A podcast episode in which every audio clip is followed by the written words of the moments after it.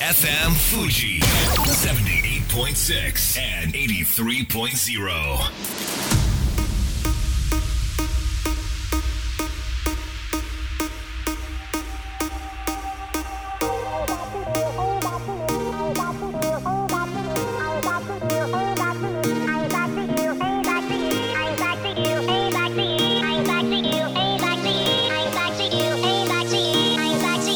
Thank you.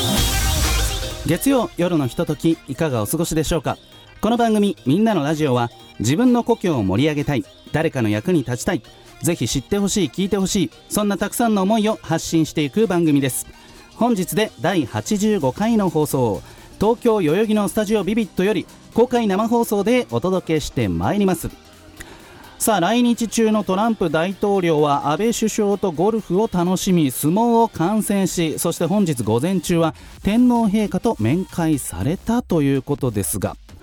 今から74年前の1945年第二次世界大戦で敗れた日本は連合国軍の占領下となり東京拘置所は接収されこの接収というのは国などの権力機関が個人の所有物を強制的に取り上げることだそうですけれどもつまり東京拘置所は GHQ に取り上げられて巣鴨プリズンと呼ばれたそうですその巣鴨プリズンには極東裁判によって裁かれた A 級戦犯7名 BC 級戦犯52名が処刑されたとそしてその後1952年4月サンフランシスコ講和条約により巣鴨プリズンは日本へと移管1971年東京拘置所は葛飾区小菅へ移転して巣鴨プリズンの跡地に現在立っているのが池袋の象徴サンシャインシティなんですね。サンシャインの目の前にある東池袋中央公園には石碑がありますそしてこう刻まれています永久平和を願ってトランプ大統領は明日専用機で帰国予定だそうですそのサンシャインシティから歩いて30秒ほどのところに私が細々と運営しております制作会社言葉リスタが2つ目のスタジオファンタジスタジオを開設いたしますどうぞご承知のほどよろしくお願いいたしますこんばんは DJ 西川俊也ですさあそして番組の進行はもうお一方えー、スタジオマジですかびっくりしました唐揚げ大好き有野いくですよろしくお願い申し上げますよろしくお願い申し上げます東池袋っていうとですね、あのサンシャインを中心にあのオタクの方って男性は秋葉原に行くんですけど、はい女性は池袋なんですよ乙女ロードって言いますねえそうなの、はい乙女ロード、はいそれサンシャイン通りのことかなちょあっと違いますたあ違うんだ、はいごめんそれ勉強不足だわおー一生懸命俺戦争のこと調べてたんだけど、はい乙女ロード勉強不足ででもたくさんの女の子たちが東池袋界隈にいるのはいあそれご存知でしたか私も行ってた時期ありました はそうなんだ。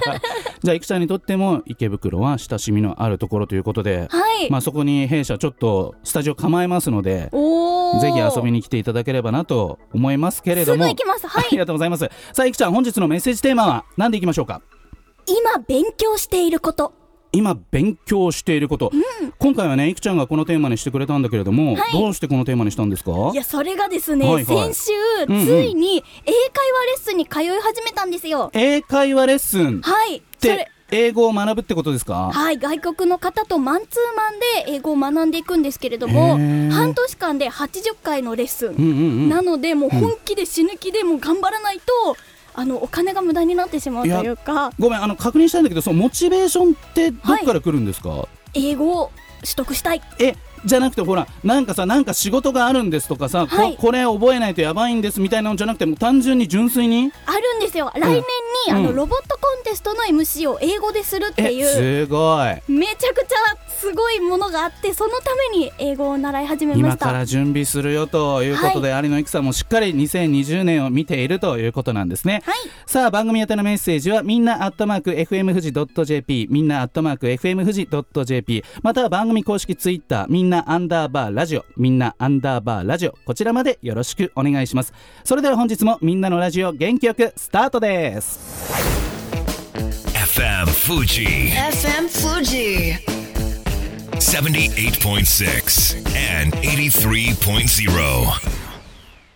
この番組は株式会社フレイマアペライオン株式会社柴田ホーム会計事務所甲州藤川本美市純米大吟醸の提供でお送りしますさあここからは株式会社フレーマー当番組のコメンテーター大室秀明さんにも登場していただきましょう大室さんよろしくお願いしますよろしくお願いします。えー埼玉県民の大村はいはい秀明さんですけれども、はいはい池袋どんな街だと捉えてらっしゃいますか。遊びに行きやすい楽しい街ですね遊びに行きやすい、はい埼京線が通ってるというのはやっぱ大きいんですかねで湘かい南あと新宿はやラっイぱン東武東上線ああそとうかかですそうよか、ね。うんうんなので東いや西側の埼玉県の方たちも遊びに行きやすい。うんうんうんでうんいで見る場所たくさんあるじゃないですかあるなんだかんだとうん迎撃もあるし、サンシャインもあるしそそううそうそいう意味で遊びに来て行きやすい街ですよねなんか意外と渋谷ってコンパクトシティで、はい池袋って結構でかい街ですよねそうですはい東に詳しくなっても西口のこと全然知らないとかわからなかまったたりねその逆もありみたいなね、は感じですけれどもさあ早速続いてはこちらのコーナーです街行く藤はいというわけで深澤亮さんですよろしくお願いしまろすしくお願いしお願いしま。ますでは自己紹介お願いしますはい、あの東京の目黒でですね、結びというですね、ブランディングの会社をやっておりますが、えーそのブランディングの力で地域活性をしようということで、この街行く藤川のプロジェクトをやっております。はいそして今日はもうお一方お連れいただいております、深澤さんからご紹介お願いします、はい、もう地元のですね、うんうんもう敏腕アートディレクタわおーで、弊社のアートディレクターでもありますが、うん岡谷康を呼んでおります。よろしくお願いしますグッドイブニングということで空気が凍りつきましたけれども 岡谷さんどこの今在住でしたっけ今南アルプス市です南アルプス市から今日お越しいただきました本当にありがとうございますまあ岡谷さんといえばね、この町行く藤川のこの骨子というかもう骨である本菱のそのラベルのデザインを担当したことでも大変有名ですけれど も子だはいあとアイスのパッケージもですかアイスのパッケージもそうですねおー岡谷さんがもうね普段本当に素こ敵うあの軽いノリで喋っていただくんで、はいデザイナーであることを僕もついつい忘れちゃうんですけれども、はい深澤さん結構ちゃんと仕事してますよあね。実はね、はい真面目にデザインするんですよ。ねえ、はいそうですよねさあ深澤さん現は在3年目に入っている町行く藤川ですけれども、はいい、かがでしょうか、そうですね、あのだんだんだんだんやっぱり地元の皆さんの協力体制とか、うん、あとはあの山梨から出て行って、はい東京で頑張ってる方々の反応ですね、はい、それが非常にこうひしひしと感じるようになってまいりましたう。ん、あの地域活性化っていう面で捉えますと、はいやっぱりこう全国いろいろなところでその、まあ、地方を盛り上げようって頑張ってる地元の方そしてまあその都心からそういった地方に行って何かを仕掛けたい方で、ね、結構いろんなプロジェクトがあるわけですけれども結構うまくいかないことって多いと思うんですけれどもこの要因って何だと思いますか、やっぱり地元の企業さんとか、うん地元で核になる人たちっていう人たちをやっぱちゃんと巻き込んでいかないといけないなと、うんやっぱりその東京の論理だけでね、うんえー行ってもやっぱ続かないかなというふうに思いますね。あーだから深澤さん民間じゃないですか、はで地元のその企業の方とつながって、さらにそこに行政も加わるといいんですかね。そうですねだから行政の皆さんも本当にバックアップ体制ということで、うんまあ、我々は行政のそのお金っていうのは、うんもう頼らずにやろうっていうのがありますから。おーただしですねやっぱり町長さんはじめ、うん非常に藤川町の皆さんは、うんもう今や協力的で、うんいろいろあのバックアップしてくれますね。ああそうなんですねちょっとあの地域活性化の、はいその達人 にあの僕からちょっと質問したいんですけれどもね何でしょうかいや僕も地域活性化のお仕事させていただいてるんで、群馬県みなかみ町さんと、あの一つやってて思うのは今5年目なんですけど、はい熱い気持ち持ったはい役場の方、えその行政の方が、ええやっぱね定期的にはい人事異動するんですよ。え、あーありますね。そうすると、はいこうパッション持った方は税務課に行っちゃったりとか、ええこうええぜええ今までと全然違うところに行ってそうですね新しい方が来て、はいはいそのパッションを、はいね、当然他から来てるわけですから、うんはい持ってないわけですよね。そうですよね。でもプロジェクトは続いてて、はいこっちは熱い思いをええ民間から行政に伝えるってことがええええ今結構あるわけですけれども、は深澤さんその辺ってもう経験されてますかあのだから我々の場合は、うんもう仕組みが全然違ってですね、うんうん普通の行地域活性っていうのは行政が大体温度を取るわけですよ。うんうんうんうんなので我々はもう民間が温度を取ってますからあーそっあくまちでがファーストなんですね、自治体の皆さんっていうのは協力っていう形なんで、うん主体が変わらないと、こうんれやっぱ続くなというふうに思いますね。そうかそうかじゃあ僕ももっと民間のね方々とどんどんつながっていくと、はいブレイクスルーあるかもしれないみたいなですし、やっぱうんりビジネスとしてやっぱね、うんこうつなげていかないといけないとするそうそうそうそうと、やっぱり民間の力っていうのが必要になってきますし、ビジネスなんてもう、いくらでも、その、長く続けられるね、うん方策っていっぱいありますから、そうですよねそこ重要かなと思いますね。うん岡谷さん、はいなんかフェイスブック見てますと、うん結構積極的に交流会参加されてますよね。させられてますけどね。これはなんかつながりたいっていう気持ちからなんですか？そうですね。やっぱり皆さんいろんな思いがあって、うん街を良くしたいとか、はいいえーいろいろな気持ちがあるんですけどうも、んただ、やっぱりこう、うまくいろんな人たちとつながらないっていうところで、えー私が、えーコミュニケーションのハブとなって、おーえーいろんなところに行くことで、ご紹介できるし、うんまあ広告の仕事をやってるので、はいそういうアピールとかそういうコミュニケーションのところで、えーうまくつなげるところが私の役目ではないかなっていう思ってますデザイナーもそうやって人とつながることって大事ですか？大事ですね、うんあのコミュニケーションっていうことはやっぱり人と人とがつながることで人はのい気持ちを理解すること、うんその気持ちを理解させることがデザインにつながることなのでわやっぱり話さないとその人たちの気持ちがわからないので、おうんそれは非常に大事なことだと思ってそうま。ですすよね。有野育さん、はい私と一緒に群馬県みなかみ町の地域活性化に携わっていますけれども、はいかがですか今の話を聞いて？あのそういう大きい信念があってそこからのパッケージのデザインだったりとか、うんイベントとか開催があるので、うんなんか根本的な熱い思いっていうのをすごいひしひし感じました、やっぱ根っこが大事っていうことなんですかうね。ん、さあ深澤さん、はい桜オーナープロジェクト、はい春に、はいえークラウドファンディングもされて見事成功していますけれどもその後いかがですか、あのそこからまた問い合わせがね非常に多くてこの前も山梨県人会となって、あの顔出してきたんですけども、えあの我々の大先輩なんかが、えうんぜひよくやってくれたとうん、いういうことで、うんあのぜひねそのオーナーになりたいっていう声をですね、うん非常にたくさんいただいておりますオーナーになりたいと言って、はいい今申し込めるんですか今ももちろん受け付けるんですが、はいあのまたこの後あの募集もしますけれども、はい来年のタイミングの食事に向けてあ今お預かりしている状態ですねそうなんですねもう来年に向けて始まっているということで、そして深澤さん、今日は何やらリスナーの皆さんにはいプレゼントが用意されているとか、そうなんですよ私ね前回言い忘れちゃいましてなんとなんとなんと2019年版の本日 300ml を、はいはい。えー3名の方にプレゼントしたいなと思っておりますおー前回私のサイン付きでで私のサイン付きそれは大丈夫です気持ちだけ受け取っておきますねではゆくちゃん宛先を教えてくださいはい、メッセージはみんなアットマーク FM 富士 .jp みんなアットマーク FM 富士 .jp に名前、住所、電話番号こちらの3点を必ず添えてメッセージをお願いいたしますあとなんか一言欲しいですねそうでプすねロジェクトに対してね、ぜひ一言いただけると嬉しいですさあそろそろ時間がやってきましたでは深澤さん岡谷さんリスナーの皆さんにメッセージをお願いしますではまず岡谷さんからはい、えー本日は、えー聞いていただきありがとうございました。で、えー私がいつもこれに出て思思うことは、うんえツイッター Twitter に上げていただける方がいて、本当に素晴らしい情報発信をしていただけるので、本当にいつも助けられてます。本当にこの場で、えーお礼を言わせてください。ありがとうございます。はいでは深澤さんお願いしますはい、あの本菱が広がっていくことで、富士川町のことがどんどん広がって、そしてまた富士川町に足を運ぶっていう、この循環を作りたいんですね。で、うんこれを民間の力でやることによって、持続性のある地域活性にしたいと。ビジネスをまあ続けていくやり方っていくらでもあると思いますから、はいこれを地元の企業の皆さんと一緒に貫いていきたいなと思っております。はい、ありがとうございます。というわけで、街行く藤川のコーナーでした。一曲お届けしましょう。パニックアットザディスコで、ハイホープス。 FM Fuji. FM Fuji. 78.6 and 83.0.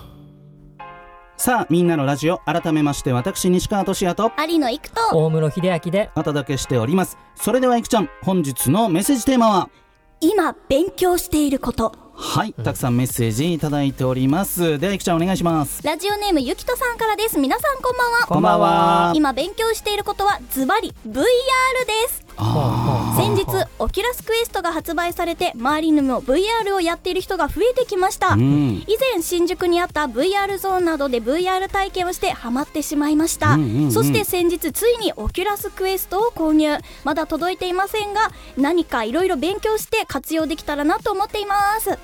VR といえば有野育さんですけれども、はい、このオキュラスクエストははい5月21日に発売されたばかりで、本当だはい、オキュラスリフト S っていうのと同時発売だったんですけれども、はいこれ業界内でもかなり激震が走るくらい、うんもう安くて性能がいいっていうのでへ一ー石投じたものなんですよ。そうなんだじゃあ、はいもっともっとエンドユーザーの皆さんが VR に触れやすくなるっていうことなんですね、そうなんですわあなんかちょっと僕も試してみたいなと思いましたメッセージありがとうございます続きましてラジオネームジョーさんです皆さんこんばんはこんばんは今勉強していること自分は数字選択式の宝くじですねほうほネット書籍友人からの話などでどんな風にみんなが数字を絞り込んでいるのかいろいろと試しております